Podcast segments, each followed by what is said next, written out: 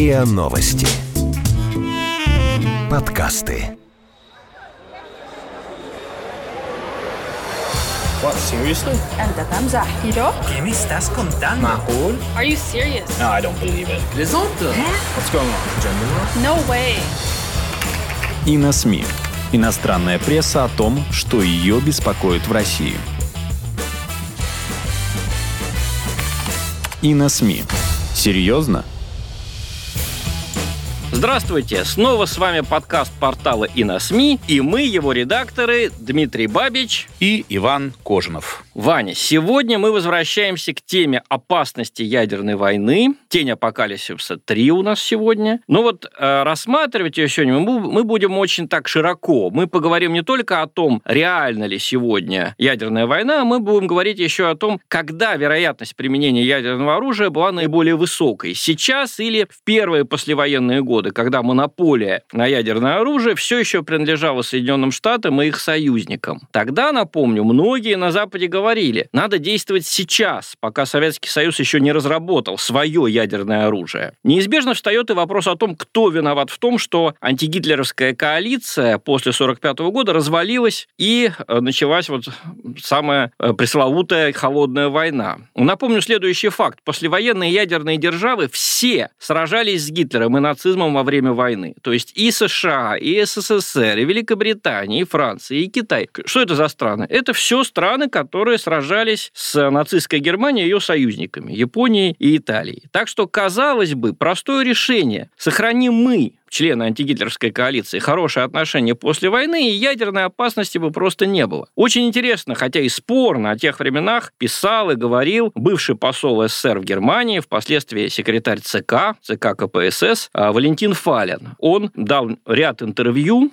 РИА Новости в середине 2000-х годов, которые мы вспомним, посмотрим. Думаю, его взгляд, может быть, кому-то покажется спорным, но, тем не менее, он интересен. Но все-таки, а, для начала разговора, как ты думаешь, почему почему для нашего э, разговора, для нашей беседы мы все-таки выбрали тему ядерного оружия? Хороший вопрос. Думаю, во-первых, это потому, что мы отмечаем годовщину бомбардировки Хиросимы и Нагасаки и, соответственно, Всемирный день борьбы за запрещение ядерного оружия. Ну, это бывает каждый год, а вот в нынешнем году этот день у нас отмечается по-особенному, и не только в России, но и во всей Европе. По-особенному тревожно. По опросу в ЦИОМ, да, Всероссийского центра изучения общественного мнения... Который пи... недавно был проведен. Да, по этому опросу, который недавно проведен, 52% россиян опасаются ядерной войны. Неудивительно. Причем в ходе опроса выяснилось, что больше всего обеспокоены женщины, ну и люди постарше, респонденты, которым больше 45 лет, 50-летние, 60-летние. Ну, э, честно тебе скажу, я тоже не женщина и считаю себя человеком не старым, но такая тема действительно вызывает беспокойство. Угу. И мне кажется, помимо простой эмоциональности, тут играет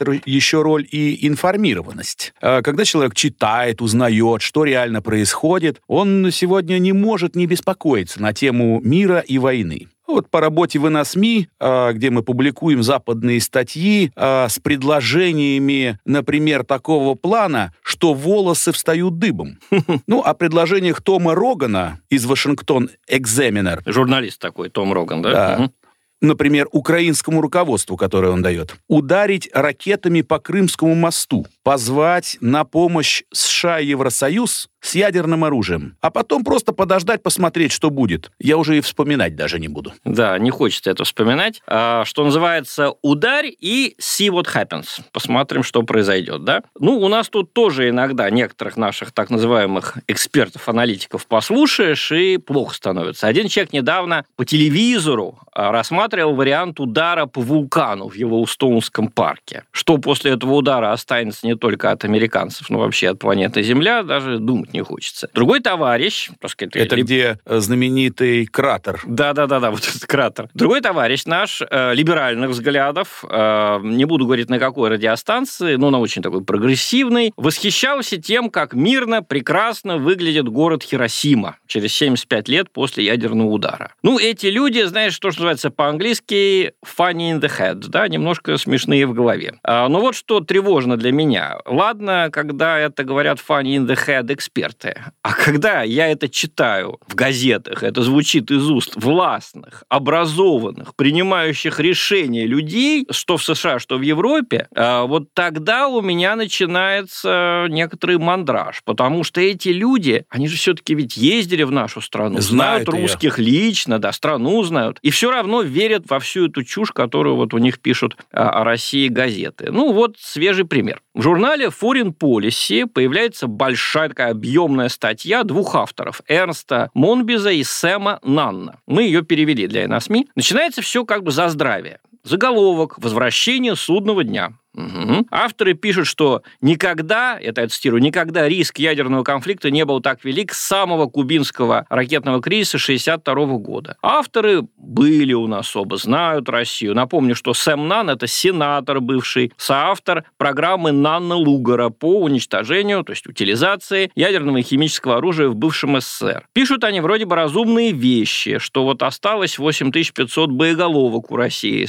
и США. Их вполне хватит, чтобы несколько раз уничтожить уничтожить весь мир. Но вот потом читаешь, и выясняется, что авторы все-таки верят во все те бездоказательные, на самом деле, обвинения в адрес Москвы, из-за которых и была, в общем-то, разрушена существовавшая до последнего времени система контроля над вооружениями. Прости, пожалуйста, вот этот мой любимый отрывок. Да, давай посмотрим, что здесь. Стратегическое взаимодействие с Москвой не означает, что можно игнорировать российскую агрессию. Будь то интервенция на Украине, вмешательство в выборы на Западе, отравление в Великобритании бывшего бывшего агента КГБ с использованием химического вещества или нарушение договора о РСМД. Даже когда Запад стремится взаимодействовать с Россией в области сокращения ядерной угрозы, он должен и дальше стремиться сдерживать ее недопустимые действия. Например, США и ЕС не должны отменять свои санкции в отношении России, введенные из-за ситуации на Украине, без существенных подвижек в украинском вопросе. Вашингтону также не следует отменять санкции, введенные им в ответ на вмешательство России России выборы, пока такое вмешательство не будет полностью пресечено. В то же время Конгресс должен предоставить Трампу и его преемникам свободу действий для выборочной отмены санкций, если те достигли своей цели. Если русские придут к выводу, что их никогда не выпустят со скамейки штрафников в кавычках, у них не будет особых стимулов менять свое агрессивное поведения. Вот, конец, конец цитаты. цитаты. Да. Ну,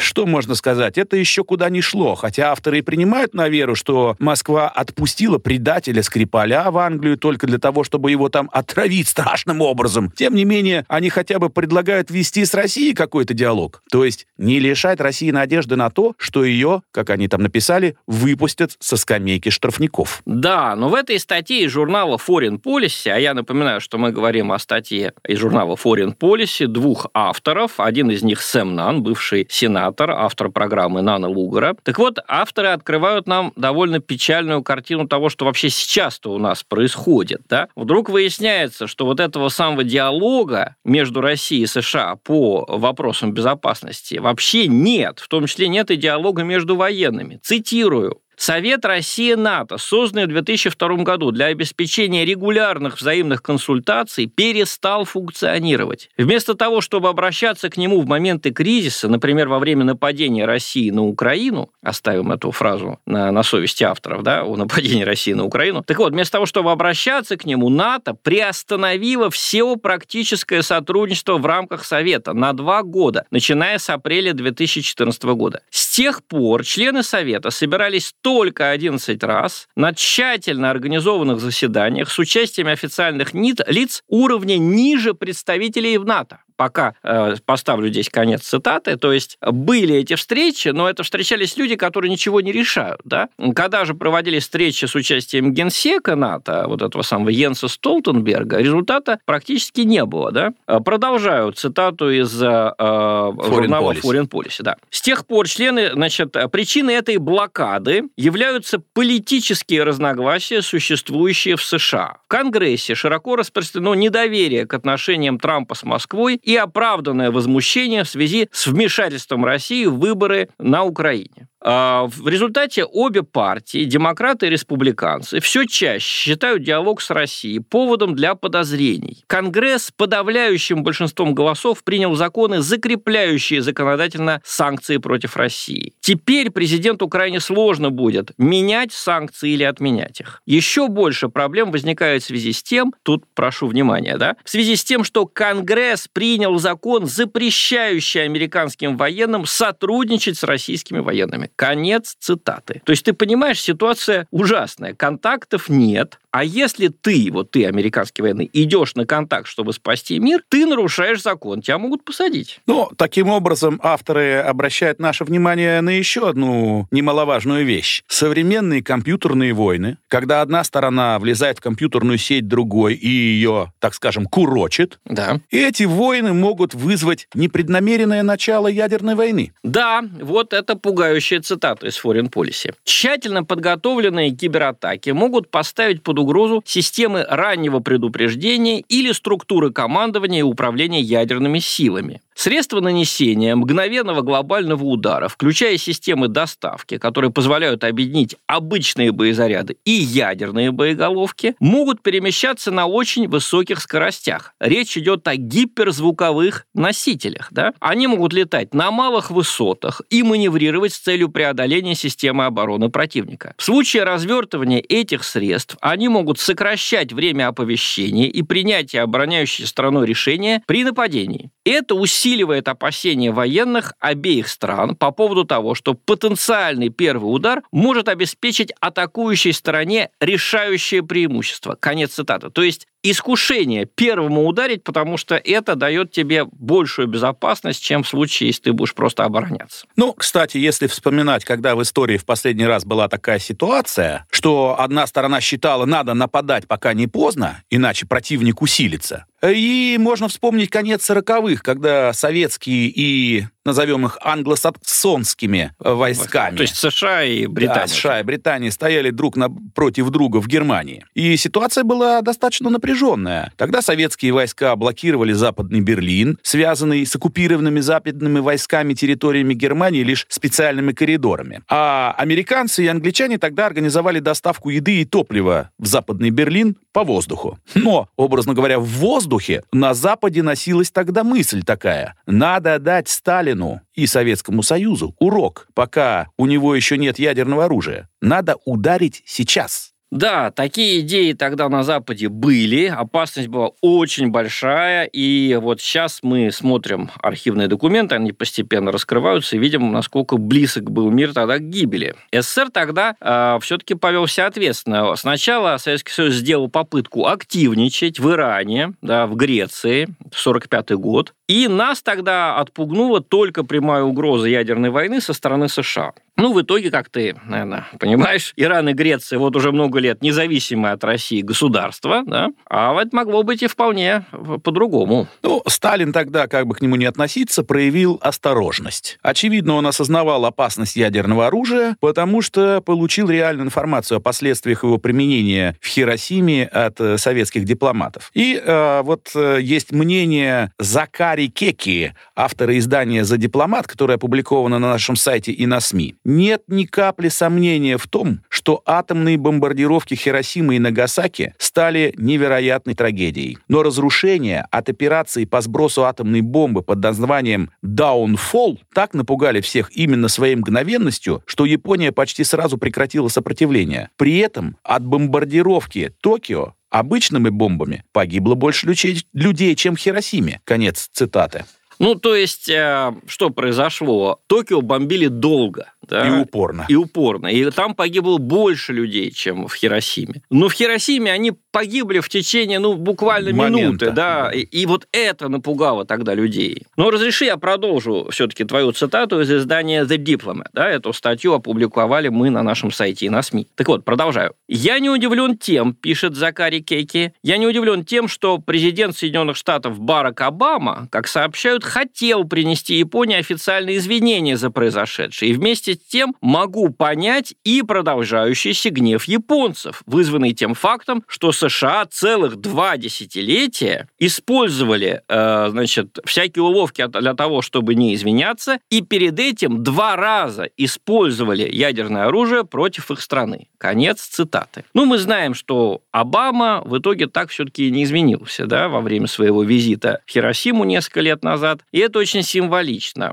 Но вот что важно, ты правильно упомянул вот этот факт. Сталин получил информацию от советских дипломатов о том, что случилось в Хиросиме, и вел себя осторожно. Но какой ценой эта информация досталась? Сейчас это нам становится понятно. Цитирую статью из газеты «Асахи Симбун». Это статья о советских разведчиках Михаиле Иванове и Алексее Кириченко. Иванов умер в 2007 году, а вот Кириченко его пережил и дал интервью Асахи Симбун. Мы публикуем перевод этой статьи на своем своем сайте и на СМИ, э, опубликовали некоторое время назад, но я все-таки процитирую. Иванов, то есть советский разведчик, да, Иванов и его коллега Герман Сергеев получили приказ от командования. 16 августа они отправились в Хиросиму. На следующий день они посетили Нагасаки. Они оказались на месте раньше американских специалистов, которые добрались до суда только 20 августа. Иванов и Сергеев приехали в Хиросиму на поезде. Они решились дара речи, когда увидели этот фантастический пейзаж. Нанесенный ущерб превзошел все их самые мрачные ожидания.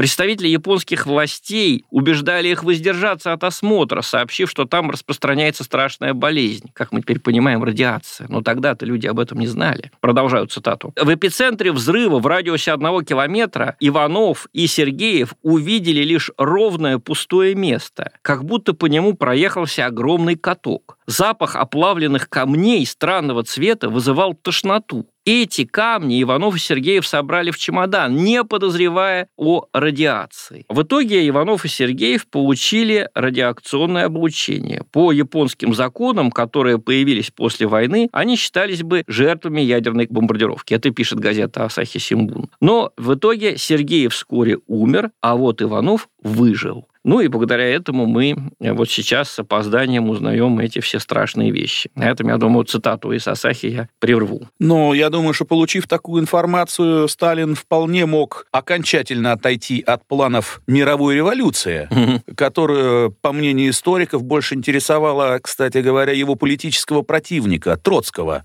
человека уже с середины 20-х годов, не влиявшего на политику СССР. Ну, это сложный вопрос. Э, отказался ли Сталин от планов мировой революции или нет? Э, но мне кажется, что после Великой Отечественной войны Сталин и в самом деле стал действовать все-таки как-то прагматичнее, осторожнее. Дипломатическое и военное влияние его интересовало, но для обеспечения безопасности СССР, а не для мировой революции. Впрочем, тут разные мнения могут быть. Вот ныне покойный Валентин Фалин, бывший, о котором речь да, шла о котором мы начале. говорили в начале нашей передачи, который который, в общем-то, был э, долгие годы послом Советского Союза в Германии, потом был секретарем ЦК КПСС. Так вот, он в середине 2000-х годов дал серию интервью агентству РИА Новости, да, в которых он рисует Сталина как человека сильно э, поумневшего, я бы сказал, в итоге э, Великой Отечественной войны, человека в корне изменившего свою жизнь, свою точку зрения на мир из-за войны. А, а войну, с точки зрения Фалина, был тогда готов продолжить Черчилль. Вот его как раз Фалин обвиняет в самой яростной русофобии. И вот одно из э, этих интервью Валентина Фалина, которое так и называется «СССР ждала участь Хиросимы или закулисные тайны Потсдама». Ну и разреши, я процитирую эту часть интервью Фалина, посвященную этой теме. «Сегодня известно, что клятва отступничества Черчилля весной 1945 года не было неожиданным маневром. В отличие от Черчилля, Рузвельт президент Соединенных Штатов на тот момент, был настроен на сотрудничество с СССР. Но уход из жизни Франклина Рузвельта в апреле 1945 года был тождественен капитальной переоценке ценностей в политике Соединенных Штатов. Сталин, однако, рассчитывал, что ему все же удастся удержать Вашингтон от крайностей, убедить Трумэна в ущербности и для самих Соединенных Штатов жертвовать лучшим из шансов вызволить человечество из порочного круга ставки на одну только силу. Конец цитаты. Ну, вообще-то к Труману Файлен относится явно э, все-таки э, критически, не лучше, чем к Черчиллю. А Труман, как мы помним, сменил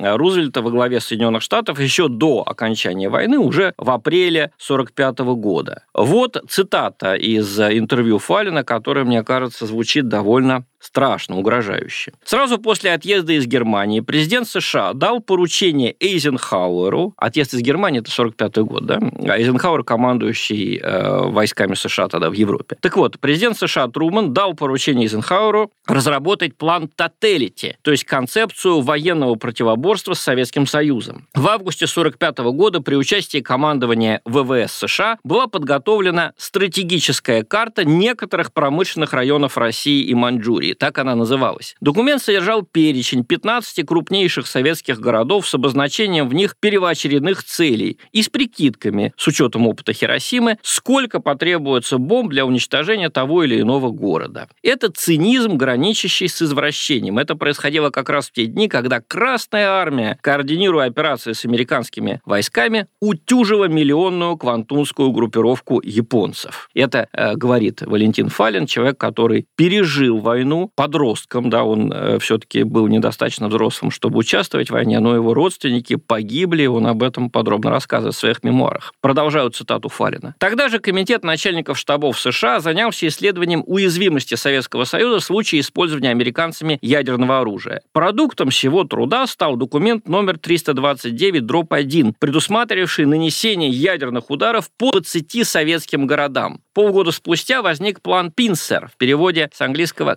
«клещи». По нему американские демократы примерялись опустошить Россию уже 50 ядерными зарядами. И пошло-поехало. Третья мировая война, по недоразумению прозванная «холодной», набирала обороты, разрывая в клочья нормальные представления о морали и человечности. Конец цитаты из интервью Валентина Фалина. Вот тебе и миролюбивые демократические американцы. Но сейчас этой информацией уже трудно впечатлить. Достаточно почитать вещи, которые сегодня мы переводим и публикуем на иносми. От Трампа, от Хиллари Клинтон, от представителей демократов и республиканцев. Ну, знаешь, это сложный вопрос, но я все-таки думаю, что американцы и англичане не всегда были вот такими, как теперь, и не всегда они были нашими противниками. Все дело все-таки в той идеологии, которая сейчас возобладала и в США, и в Евросоюзе. Здесь я большой разницы, к сожалению, не вижу. Это именно идеология толкает их на то, чтобы якобы для нашей собственной пользы сменить режим. А э, режимы во все времена менялись как? Через насилие, да, через насилие, внешнее давление плюс внутреннее брожение. Но, тем не менее, э, я думаю, в нашем разговоре мы поставили множество вопросов, множество загадок. Этим и должна отличаться наша передача. Например, я думаю, в будущем мы об этом поговорим. Собирался ли Сталин вообще-то э, все-таки строить э, в Германии, в некоторых других центральноевропейских странах менее тоталитарную систему, чем в Советском Союзе? Ведь в Германии какое-то время были разрешены, после 1945 года серьезно были разрешены и либеральная партия, и социал-демократическая, и христианская христианская демократическая партия, не только коммунисты там действовали свободно. А, до 1948 года представители так называемых буржуазных партий были в правительстве Чехословакии. Что собирался сделать Сталин, это большой вопрос. А, я думаю, мы его обсудим а, в наших следующих встречах, в наших следующих беседах. А пока пора нам заканчивать. С вами были редакторы и на СМИ Дмитрий Бабич и Иван Кожинов.